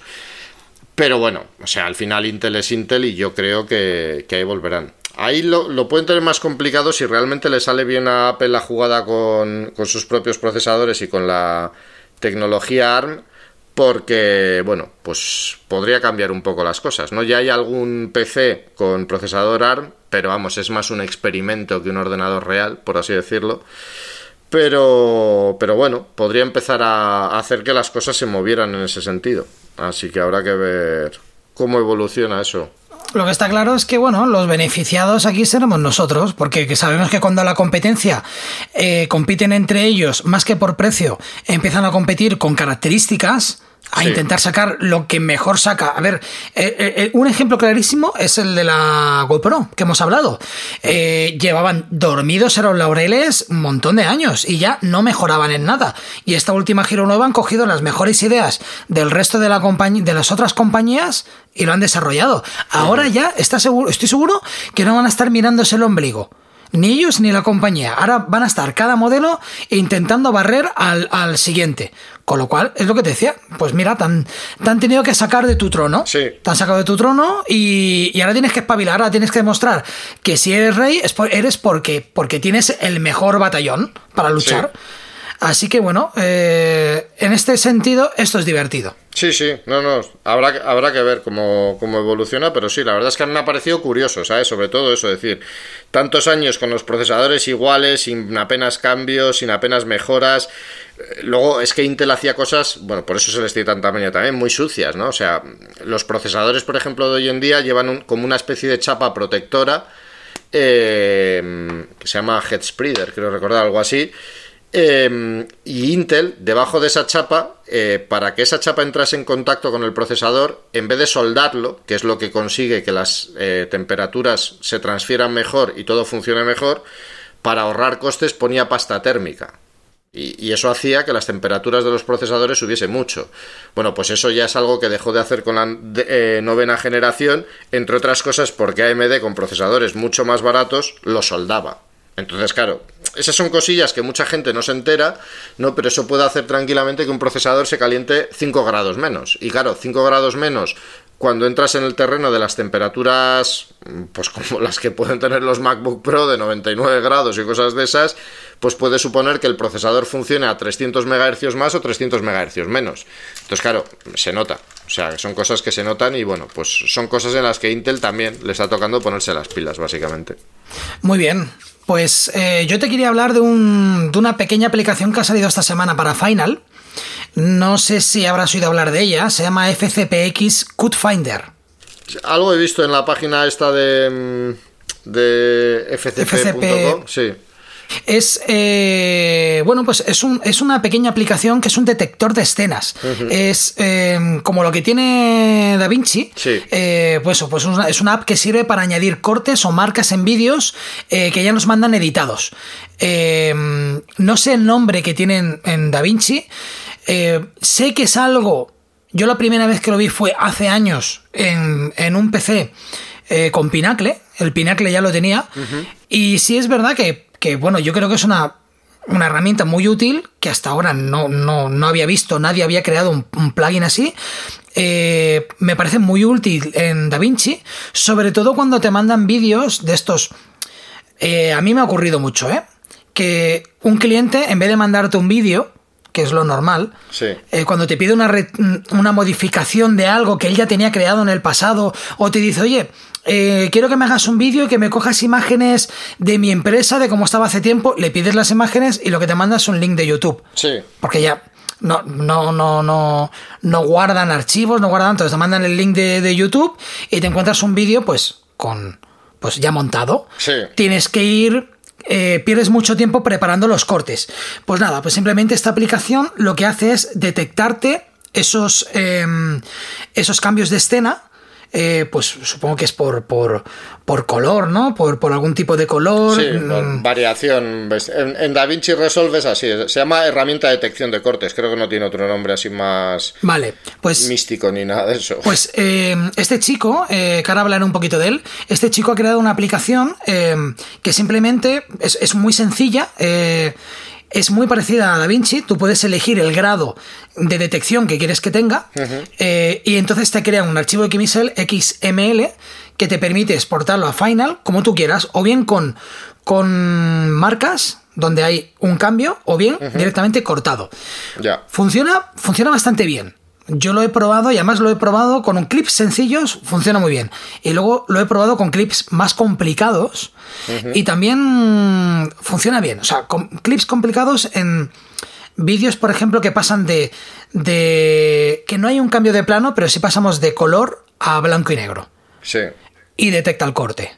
¿Vale? Eh, detecta el corte, eh, clips donde utilizo transiciones con efectos, en ese sentido, ya te digo, te puede salvar muy bien la papeleta y lo mejor de todo es el precio. O sea, ya le explicaré un poquito por qué tiene este señor estos precios. Eh, esta aplicación cuesta 4,99 euros y además desde su página web eh, puedes descargarte una versión de una semana totalmente funcional en una semana para que lo pruebes. Este chico es un italiano que se llama Alex Racuglia. Eh, y es un chico que se. Que digo chico, debe ser ya un, hombre. sí, un señor como nosotros. sí. Eh, él se formó como desarrollador, como desarrollador de software, pero en los 90 ya empezó a trabajar como, como editor de vídeo, como editor, cámara, director y demás. Eh, también se metió en el mundo del podcasting, con lo cual ahora creo que tiene una red de podcast, de podcast muy importante. Y lo que nunca dejó de lado, aunque hoy se dedique al vídeo, nunca dejó de, de lado el desarrollo software. Y ha creado pequeñas aplicaciones que le ayudan en su flujo de trabajo. Y a raíz de eso montó una empresa que se llama Ultimedia. Eh, la finalidad de esta empresa es intentar dar otra salida a estas aplicaciones que él decía, bueno, si las he creado para mí, ¿por qué no compartirlas? Ya. Y son aplicaciones muy sencillas, la mayoría muy baratas, eh, pero con ideas muy buenas. ¿Vale? Yo creo que son ideas muy buenas, de, de sencillas que son, son buenas. Entonces, por ejemplo, este detector de escenas me parece, me parece muy buena idea. Ya te digo, como un, precio de 4,99. Eh, tiene otro plugin muy conocido, este ya es más conocido, que es Bitmark, eh, que va por la versión número 2. Que esto lo que hace es, es un detector de, cajas y bombos en las instrumentales. Entonces, simplemente es otra aplicación que la cargas, eh, cargas la canción, dices a cuántos, a cuántos eh, frames vas a trabajar y luego es muy detectable porque te detecta los golpes y es, es capaz de crearte patrones visuales con las marcas. No solo te detecta el bombo y el, bombo y la caja, sino que es capaz de detectarte por color los patrones del beat. Si no es un beat muy complicado, eh, si, pones ópera, probablemente será un poquito más, más, más difícil, ¿no? Sí. Eh, ópera o cualquier cosa que no esté marcada con un bombo y con, una caja. Pero por lo demás es capaz de, crearte patrones donde tú puedes, en Final Cut, cuando luego exportas el XML, puedes em, fácilmente cortar bits y reencuadrarlos con una facilidad brutal. No sé si entiendes lo que te quiero decir. Sí, o sea, te genera marcas, ¿no? Para. Sí, pero te genera marcas y además es capaz de diferenciarte cuando eh, el patrón eh, da una vuelta, cuando el loop da una vuelta. Ah, vale, vale. Ahí tiene una opción que tú puedes marcarle si, el, si, el, si va a doble tempo, si va a un tempo. Em, y entonces tú, si tú tienes un bit con que es un loop, puedes coger y decir, mira, pues voy a quitarle siete loops y voy a cortar el tema y voy a hacer el tema, pues el tema son de tres minutos, lo voy a dejar en un minuto eh, y te facilita, no hace milagros, porque luego él, te ayuda a hacer el corte. Si eres un poco arrítmico, a mí, por ejemplo, en mi caso, como he sido músico, controlo mucho el tema de los tempos. Eh, no estoy seguro de, si es una aplicación que yo, que yo usaría, porque mm, yo no suelo, ni siquiera cuando edito un videoclip, yo no lo edito a tempo. O sea, yo no, no voy haciendo las cosas que cambien con el tempo, porque entonces te, te para mí es como te anclas, te, te, vuelves un esclavo de, de, eso, y si tú abusas, si tú abusas del, del corte, de corte por, por caja o bombo, eh, te limita todo el vídeo. O sea, llega un momento que ya no, no puedes editar nada. Con lo cual, suelo, suelo hacerlo más intuitivo. Si uso cortes con bombos y cajas, pero no todo el tiempo. Sí, sí, sí. Para mí, en mi caso, es más intuitivo. Con lo cual, creo que es una aplicación que está muy bien, vale 7,99. Eh, no he conseguido hacerla funcionar como la hace él. ¿Vale? Todo lo he de decir, yo he hecho unas cuantas pruebas y no he conseguido lo que yo veo que él hace en el vídeo. No sé si es por porque la aplicación a lo mejor no funciona muy bien, no funciona muy bien con mi ordenador o yo no lo he sabido usar. Pero eh, si tú eres una persona que te gusta que crees que le puedes sacar una utilidad a esto, bien merece la pena eh, mirarte los tutoriales eh, y aprender cómo funciona, porque el precio de la aplicación está súper bien, súper bien. O sea, además tiene, tiene versión demo también, ¿no? Todas, todas las aplicaciones que esté... Voy a comentarte voy a comentarte las aplicaciones que yo creo que como nosotros, como, como editores o como filmmakers, nos pueden servir, ¿vale? Y de todas viene una versión de, de prueba de una semana. Y, cuando ves los precios te das cuenta que es un hombre que no ha creado esto para ganar dinero, simplemente lo ha creado para su trabajo y luego lo ha compartido.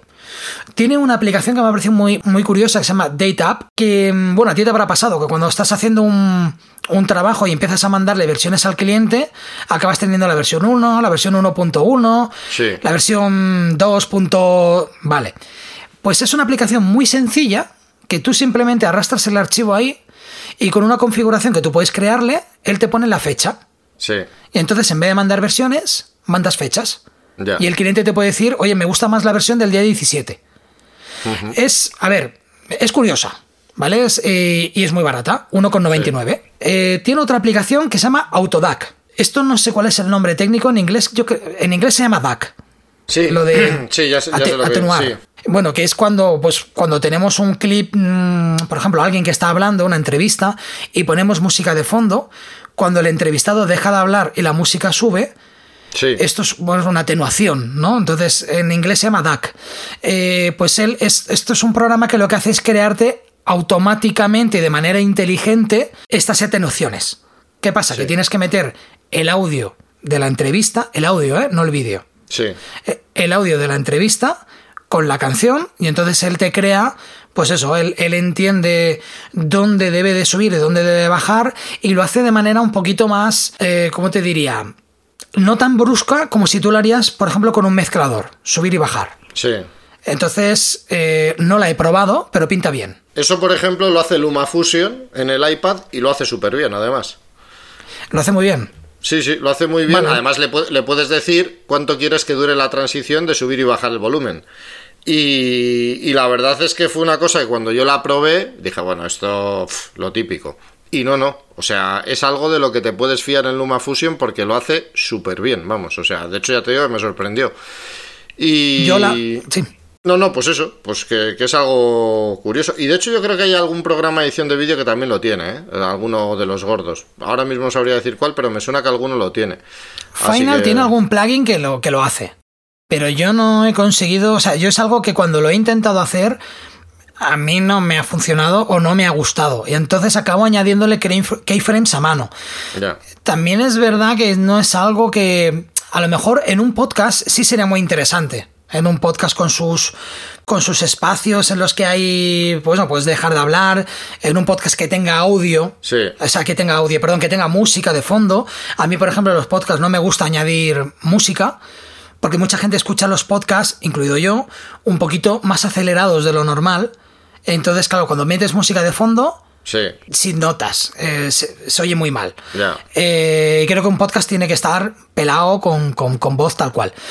Pero no sé, yo creo que es una opción que si tú eres una persona que por lo que sea trabajas mucho audios, audio entrevistas y música de fondo, esto sí te puede facilitar mucho. Y lo veo un poco más tedioso si lo que tú tienes es una entrevista en vídeo. Si luego tienes, claro, si tienes que separar el audio Sí. de- del, del- del- del vídeo. Eh, Son demasiados procesos que yo creo que, que, bueno, que, que realmente seleccionando con rangos en, en Final Cut lo puedes hacer muy bien. Pero de todos modos, bueno, creo que está, que está interesante, que lo puedes mirar. Eh, también tiene un muy buen precio, que es 4,99. Luego tiene otra aplicación que se llama FCPX eh, Diet. Esta es muy sencillita.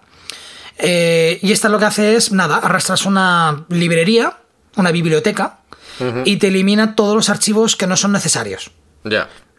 A ver, mm, nada que no puedes hacer a mano, Sí. pero lo- lo- te lo hace con una aplicación. O si lo tienes que hacer con muchas librerías, pues no tienes que ir una por una. Sí, sí, sí. Lo entiendo. Yo uso Final Cut Library, eh, Final Cut Library Manager, uso yo, que va muy Sí, bien. Ese, ese lo tengo yo también. Y también he de decir que esta de FCPX Diet eh, lo he probado con unas cuantas librerías y con librerías pesadas me- se me quedó colgado la aplicación, ¿vale?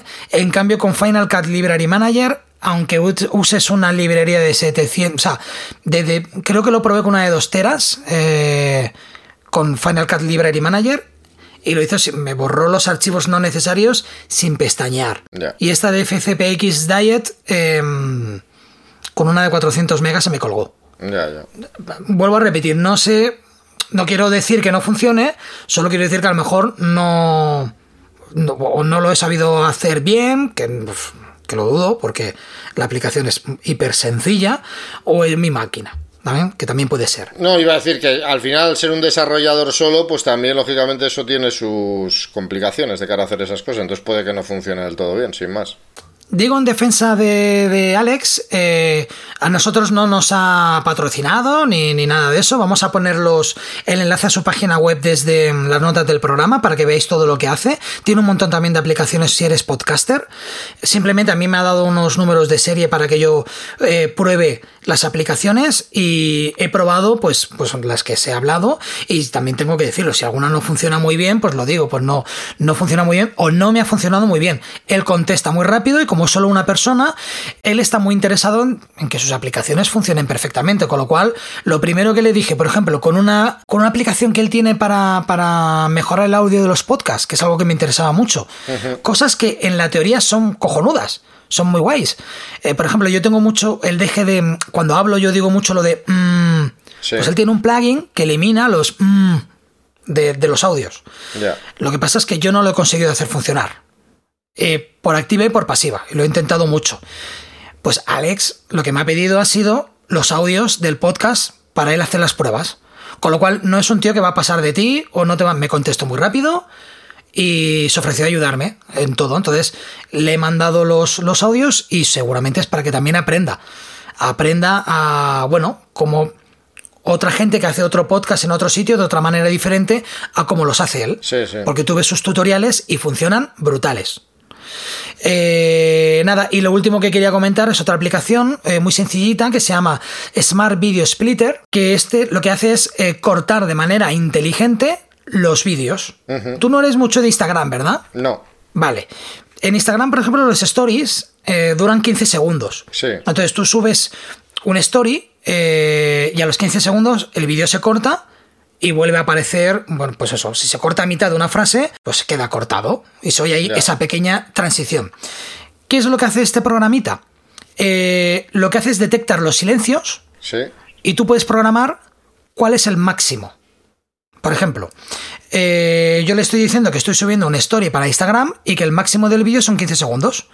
Entonces yo, cuando arrastro ahí el vídeo, él calcula el vídeo y calcula los, los espacios en los que no digo nada. Y es ahí donde me aplica un corte. Y es capaz de crearte el vídeo. Yo no he visto cambios de calidad en los cortes, entonces puedes arrastrar un vídeo de un minuto y te hace cuatro cortes, donde va bien cortar. Ya, ya. ¿Vale? Entonces ya subes directamente a Instagram, en vez de subirlo el vídeo ahí de un minuto y que Instagram te haga los cortes donde él quiera, tú ya le subes el vídeo cortado y los cortes te los va a aplicar donde inteligentemente sería lógico aplicar un corte. El precio es 0,99. O sea, eh, Tirado. tiradísimo. Y esta sí que funciona bastante bien. Lo que pasa es que, en mi caso, bueno, los stories, la gracia que tiene es que los tiras en directo cuando estás, cuando tienes el móvil en la mano. Pero si es un vídeo que un cliente te ha pedido específicamente que tienes que subir para, me parece una buena opción para en vez de mandarle el vídeo al cliente y que el cliente eso lo suba y se le quede ahí cortado como tal, eh, mandárselo ya cortado para que quede bastante, bueno, para que quede mejor. Con lo cual, no sé, me parece una idea, como decía antes, son aplicaciones muy sencillitas, pero que son, que tienen son ideas muy buenas. Ya, ya, sí, sí, no, por lo que me cuentas, sí, desde luego. Y nada, bueno, os dejo en las notas del programa la página web de él para que echéis un ojo y que es eso, que cualquier aplicación que queráis tenéis una semana de prueba eh, y bastantes tutoriales, tanto en inglés como en italiano. Eh, para que vayáis probando y no os cortéis. Si algo no funciona como vosotros creéis, le escribís y le decís que esto no sabéis cómo va y, y ya está. Muy bien. Pues ya sabéis. Y no sé si querías comentar alguna cosita más. Eh, unos experimentos que me has comentado que has estado haciendo. Sí, Sí, bueno, he estado probando algo. Esto es algo que solo se puede probar con los Hackintosh, pero me ha parecido curioso para el que lo pueda hacer. Eh, cuando tú te creas un Hackintosh, tienes que definir, por así decirlo, el tipo de máquina que emulas, ¿no? Por decirlo de alguna manera. Entonces, por las características que tiene mi ordenador, lo más lógico era seleccionar un iMac normal y corriente. Esto que tú defines tiene una cierta importancia en cómo funcionan algunos programas, por lo menos los de vídeo, ¿vale? Final Cut, DaVinci Resolve y demás. Y en esencia, cuando tú le dices, por ejemplo, que lo que estás utilizando es, o sea, cuando eh, Final Cut arranca en un iMac normal, ¿vale? Lo que hace, por ejemplo, es utilizar la tarjeta gráfica Intel para toda la parte de decodificación y codificación del H264 y el H265. Es decir, que cuando tú haces una exportación, por ejemplo, la típica de lo de dispositivos de Apple, que ya sabemos que se llama así, pero realmente lo que te hace es generar un, un H264 eh, donde tú puedes seleccionar varias calidades y cosas por el estilo. Eh, cuando uno, por ejemplo, ejecuta una aplicación que se llama Intel Power Gadget, que lo que hace es monitorizarte las velocidades del procesador y todo ese tipo de cosas, ves que se está utilizando la tarjeta gráfica Intel para esa codificación, ¿vale? Es lo que acelera la codificación en H264. Pues como eso en un, en un Hackintosh se puede cambiar, ¿vale? He estado probando eh, la versión del iMac Pro. El iMac Pro, como tiene un procesador Xeon, ¿vale? Lo mismo ocurre con el Mac Pro, no tienen, esos procesadores no tienen esa GPU Intel integrada.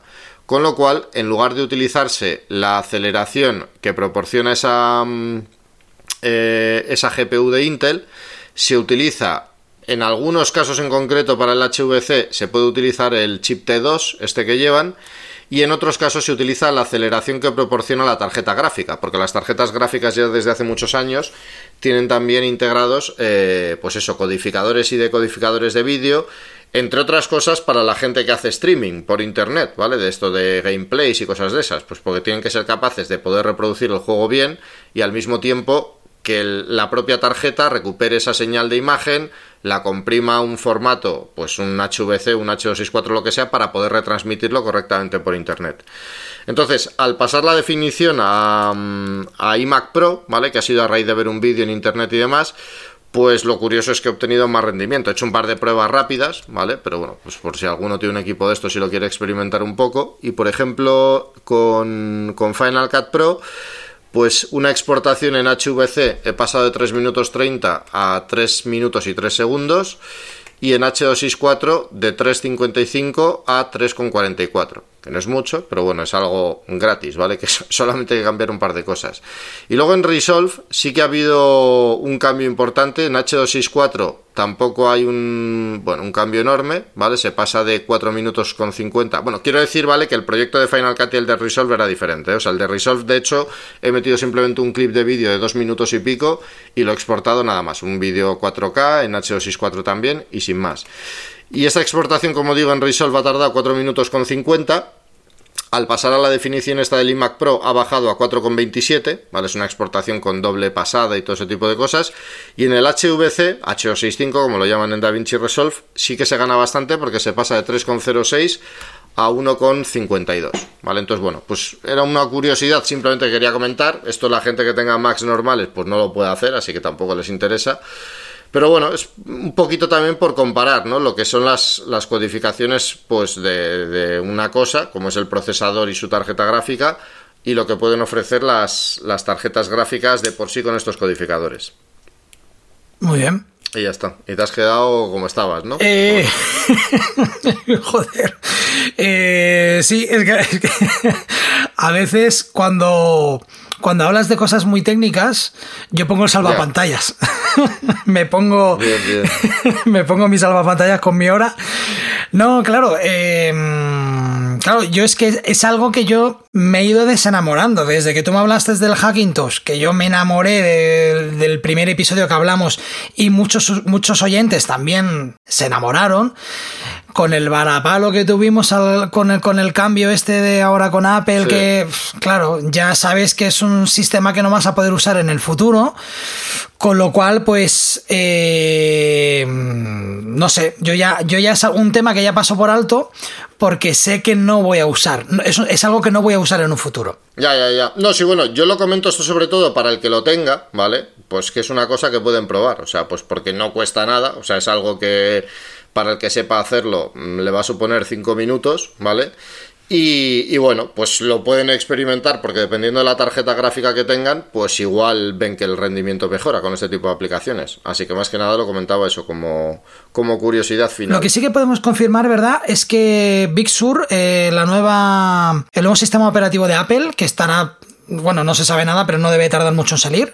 Eh, funciona bien con los Hackintosh, ¿verdad? Sí, sí, sí, ya la ha probado mucha gente con la versión beta y, y, vamos, yo soy de una persona de primera mano que, que lo ha, vamos, no sé si lo tiene todavía o lo ha tenido, pero vamos, me ha dicho que le funcionaba bien, que había algún fallito, pero bueno, fallitos típicos de que es una versión beta, o sea, no es una versión final. Y vamos, que le funcionaba muy bien. Así que sí, en ese sentido no, no va a haber problema. No, mientras sigan sacando sistemas operativos que funcionen con procesadores Intel, eh, yo creo que los Hackintosh pues seguirán teniendo todo ese. O sea, vamos, yo creo en esencia que los Hackintosh van a vivir lo mismo que vivan los Macs con procesador Intel. ¿Cuánto será eso? Pues eso ya es la sorpresa que nos puede dar Apple, jubilándolos dentro de dos años si les pega el punto, pero habrá que verlo. Muy bien, pues entonces eh, yo creo que ya llevamos ya bastante tiempo. Em, ¿Quieres añadir alguna cosita más? No, nada más. Pues entonces nada, yo os diría que si os ha gustado este episodio y queréis ayudarnos, que sepáis que dándonos 5 estrellas, si creéis que las merecemos, comentando o compartiendo este podcast nos ayudáis enormemente. No olvidéis suscribiros en la plataforma que más uséis para enteraros de cuando lanzamos un capítulo nuevo. Y si queréis contactar con nosotros, estamos en Facebook buscando el corte final podcast o mandando un mail a elcortefinalpodcast.gmail.com. Ya sabéis que todo esto y mucho más lo tenéis en las notas del programa. Hasta la hasta la próxima.